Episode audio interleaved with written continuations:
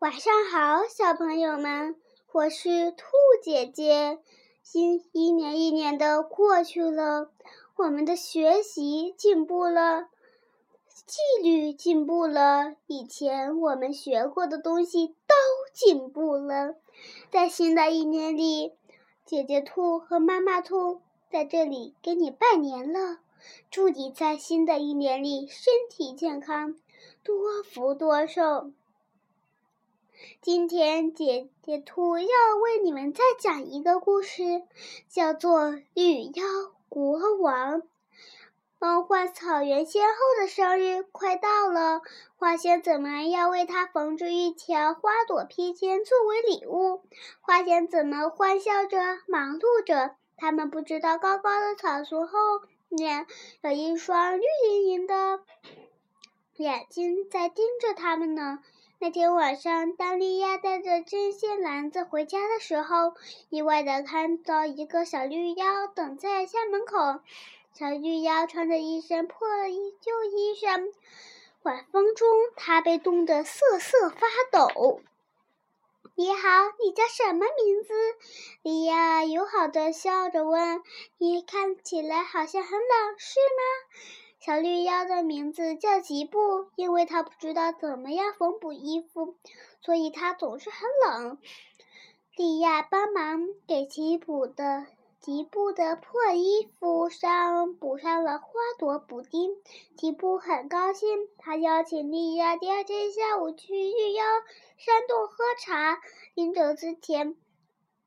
吉布叮嘱道：“明天来的时候，别忘带带上你的针线篮。”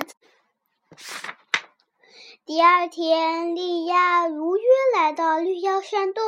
绿妖如果绿妖如王国绿妖国王立即下令把莉亚关起来，让她永远留在那里为绿妖们。工作，绿妖卫兵们把莉亚带到一间堆满荨麻的房间，让她在第二天早上之前为美丽为每一位绿妖做一套新衣服。莉亚努力的工作着，可是荨麻却不停的刺破她的手指。当她正当她发愁的时候，一只穿着破衣服的小老鼠从一个小洞里钻了出来，来到了她的身边。莉亚把小老鼠缝好了破外破外套，小老鼠非常感激。他告诉莉亚，自己叫做皮普金，也是个裁缝。但是绿妖国王在他身上下了个魔咒，让他永远不能为自己做衣服。不过他可以帮助莉亚做衣服。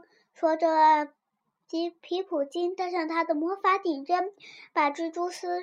穿过针眼，不一会儿功夫就缝好了十件绿制服。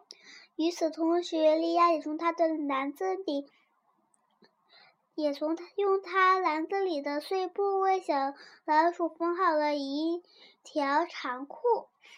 谢谢，皮普金向莉莉亚致谢，然后收拾好她的针线包离开了。第二天，莉亚又被又要被令。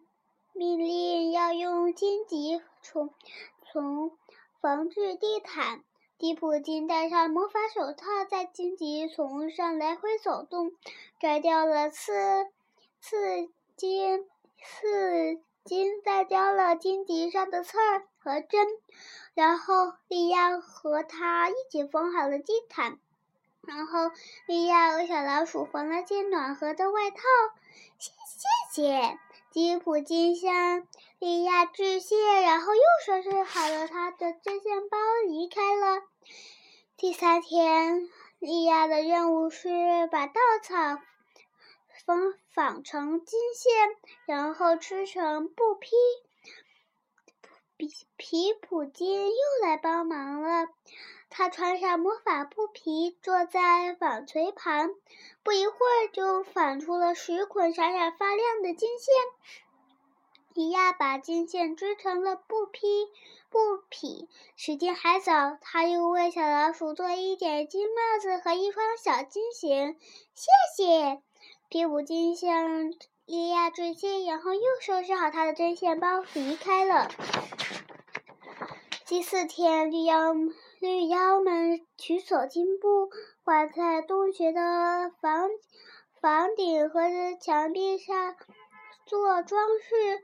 绿妖国王国王高兴极了，他的王宫从来没有像这样温暖舒适。这时，利利亚请求绿妖国王放了自自己，因为他已经完成了所有的任务。可是，绿妖国王还是不同意。利亚必须猜对他的名字才可以离开。利亚绞尽脑脑汁，说出了他想到所所有名字，可是一个都不对。那天晚上，皮普金又来帮忙了。趁着绿妖们举行温暖舞会的时候，他悄悄地躲到了布呃木帘后面。这时，绿妖国王高兴的手舞足蹈，边跳边唱。把他留下来，还是放他走？今天他知，明天他秀，他赢不了这场猜谜赛，因为我的名字叫法宝古克。法宝古克。这次利亚顺利的说出了国王的名字。不，利亚国王很气愤。这时吉布上前走来，放他们走。吉布大声说：“否则你就不配做我们的做我们的国王。”看到情景情形不妙，绿妖国王只好同意了。从此以后，吉布经常来梦幻草原做客。他还跟蒂亚和吉普金学会了裁剪缝纫，他成了绿妖国王国的唯一一位裁缝。好了，宝贝儿，今天咱们今天的故事到此为止了，咱们下次再来，再见，晚安。